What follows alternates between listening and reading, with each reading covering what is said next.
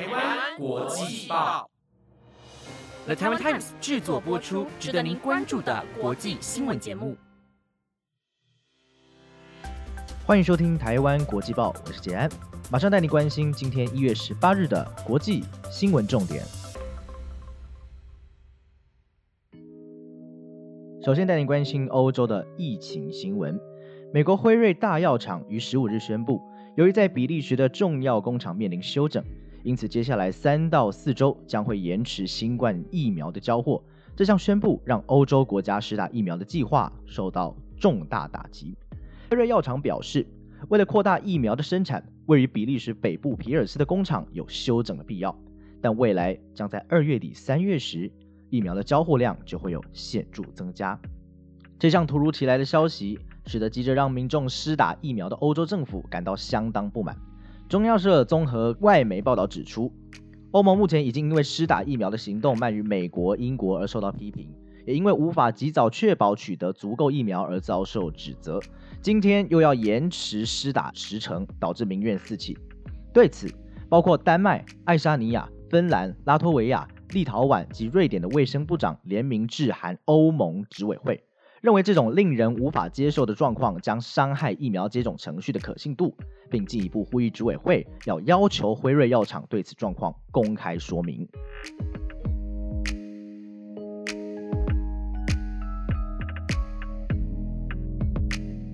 美国准总统拜登历经国内众多政治纷乱。终于将在两天之后，也就是美东时间一月二十号举行就职大典。然而，拜登的上任也牵动着国际局势的转变。北韩在十四日傍晚举行了大型阅兵，庆祝朝鲜劳动党第八次全国代表大会闭幕。北韩中央通信社报道声称，阅兵所展示的是世界最强大的武器——潜射弹道飞弹，强大的打击能力可以在领土外先发制人，歼灭敌军。北韩领导人金正恩也在本次大会中誓言加强核武发展，强调美国一直都是北韩的首要敌人，更表示无论美国由谁执政，反北韩政策的性质和意向永远不变。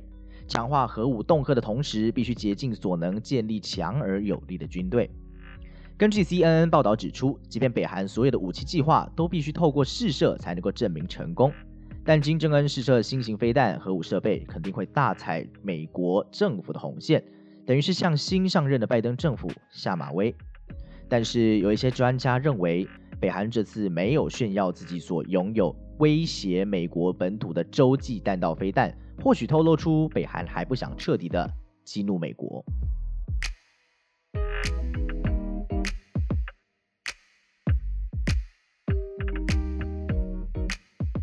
回到美国国内政治消息。即将上任的拜登新政府已经磨刀霍霍，准备好大刀阔斧签署新的行政命令，也包含过去川普所推行的各项争议政策。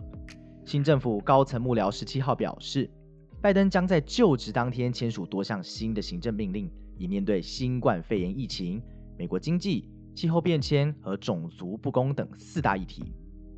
根据路透社的报道。拜登将采取的行动包含重新加入巴黎气候协定、推翻美国针对部分穆斯林国家实施的入境限制，还有强制要求民众在跨州旅行及进入联邦地产时佩戴口罩等等。这些提案多数是推翻过去川普的政策，不需要国会采取行动。只有外界期待已久、提供无证移民取得公民身份管道的移民案，需要国会配合。即将上任的白宫幕僚长克兰就表示。总统当选人拜登将采取行动，不仅是为了扭转川普政府造成的严重伤害，也是为了开始带领国家往前迈进。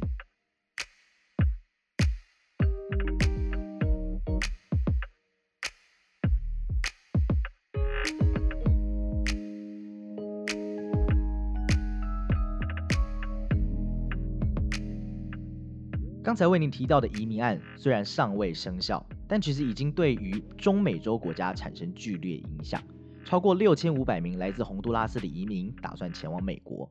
虽然边界瓜地马拉的政府已经拘留了几百人，却依然挡不住持续前往边境的移民大军。大多数步行而来的移民希望摆脱贫穷、失业、帮派与毒品暴力。尤其过去一段时间，他们遭遇了两个毁灭性的飓风，以及受疫情封锁措施打击的经济冲击。根据路透社的报道，一旦移民队伍抵达墨西哥，恐怕将面临瓦解，因为美国与墨西哥的移民协议依然存在，这代表着移民队伍将会遭到驱离。有一名带着四个孩子的母亲赫苏斯表示，他在飓风摧残下失去了自己的家。他说：“我们没有东西能喂饱孩子，我们之中数以千计的人只能睡在路边。这就是为什么，虽然知道这趟旅程可能让我们赔上生命，仍做出这个决定。”另一位和弟兄一起加入移民队伍的巴瑞德斯也说：“我唯一能做的，只有为了家人的生存而奋斗。”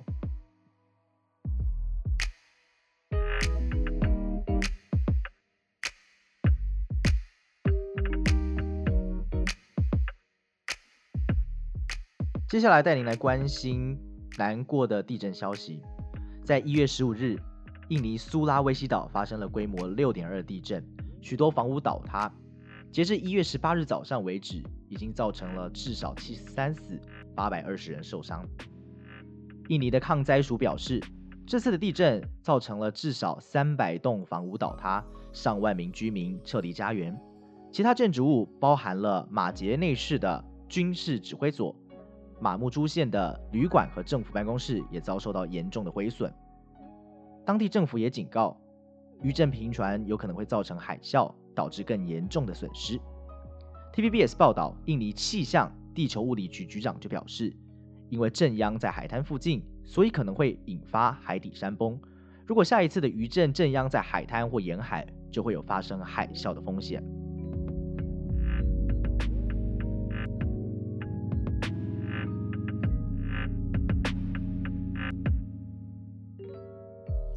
接下来带您关注东非的政治消息。乌干达在十四日举行了总统大选。七十六岁的总统穆瑟维尼从一九八六年开始掌权，至今四十年，已经是连任第六次了。可是乌干达的政府却被爆出，在选前不只是切断网络，让民众无法使用社群平台，甚至软禁了竞争对手。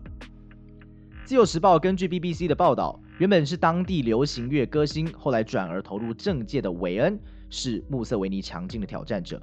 拥有广大的青年支持。针对本次选举，韦恩强调，等待网络恢复之后，将会提供选举被操控的证据。此外，他还透露自己家外面有士兵在站岗，不准自己和妻子离开，也不准其他人进出。因此，本地记者和国际记者同样都无法和他接触。选举委员会的主席比亚巴卡马则反驳了韦恩的说法，认为投票过程相当和平，要求拿出直接的证据。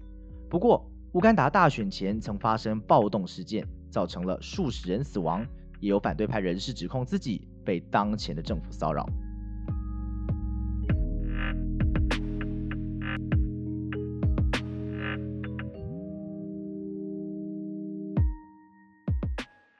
龙虾对于在台湾的你我来说，可能会认为是久久才能吃一次的上等食材，甚至会被认为是一种很豪奢的享受。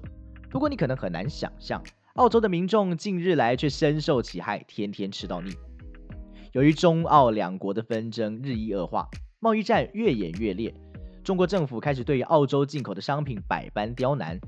除了葡萄酒受到惩罚性关税影响之外，更禁止龙虾进入中国市场，导致澳洲国内的龙虾连带变得供过于求。根据香港经济日报报道，原本澳洲价值最高的西部岩龙虾。过去出口中国的比重高达百分之九十五，可是现在这些龙虾只能纷纷转为内销澳洲本地市场，价格暴跌了一半之多。更有民众已经对于龙虾料理感到厌倦。有一名厨师他就表示自己正尝试寻找其他烹调龙虾的方法，因为吃了太多的龙虾，现在看到龙虾已经没什么胃口了。但对于在台湾的我们来说，可能就变成二零二一年的新年大礼，因为根据《华尔街日报》报道。有部分的龙虾转为进口台湾，价格压低，一只五百公克的龙虾现在只要新台币一千元左右，让台湾的消费者过年有更便宜的龙虾可以吃。以上新闻由 The Taiwan Times 制作播出，我是吉安，感谢您的收听，我们明天见，再会。